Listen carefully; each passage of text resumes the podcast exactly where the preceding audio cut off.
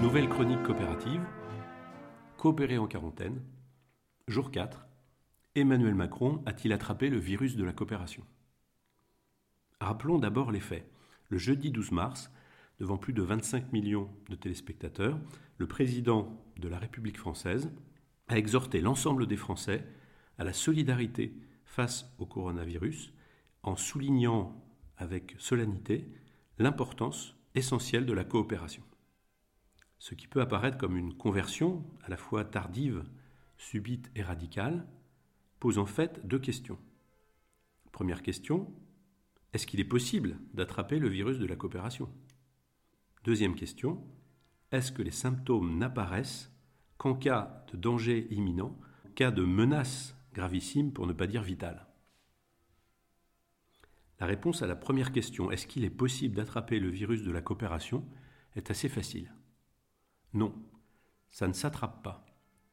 L'observation des coopératrices et des coopérateurs qui n'ont pas attendu le Covid-19 pour entreprendre ensemble, pour s'entraider à réussir des projets en créant une œuvre commune, comme les travaux des chercheurs, notamment des, biologistes et des biologistes de l'évolution, nous indiquent que la coopération est un potentiel qui est déjà là. C'est quelque chose dont on dispose. C'est sans doute cette capacité de coopération qui a permis à l'espèce humaine de survivre à travers les siècles et les millénaires. La réponse à la deuxième question, est-ce que les symptômes de la coopération n'apparaissent qu'en cas de danger imminent, est plus délicat.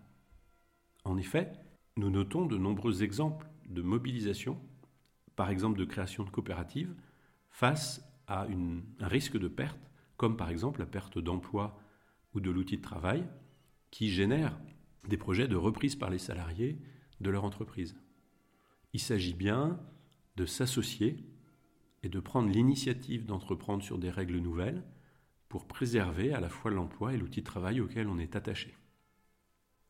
Mais d'un autre côté, il existe aussi, plus nombreux finalement, des projets qu'on pourrait qualifier de désirs positifs, où il s'agit de créer ensemble, et pour ça de s'associer sur des principes coopératifs. Nous ne sommes plus dans une réaction à un danger, mais dans euh, la volonté de faire autrement, de créer quelque chose ensemble. En réalité, on, s'aperçoit qu'il y a aussi dans l'histoire des mouvements coopératifs, donc des expériences coopératives, souvent un déclencheur qui est la réaction face à ce qui est ressenti comme une injustice profonde. C'est dans cette prise de conscience qu'un certain nombre d'individus prennent sur eux pour initier changement de règles, une capacité à définir un cadre nouveau dans lequel on va pouvoir s'entraider sur le principe de la réciprocité, du respect de chacun. Il y a donc à la fois dans un certain nombre de projets la nécessité de faire face à une menace, l'envie de créer quelque chose de, plus vivable, de plus harmonieux et de plus juste ensemble, et de pouvoir, à travers ça, réparer d'une certaine manière une situation qui ne paraît pas juste. En conclusion de cette première chronique coopérative en quarantaine, eh on peut du coup se poser la question de qu'est-ce qui inhibe cette capacité de coopération qui est pourtant euh, intimement liée à notre propre condition et nature humaine.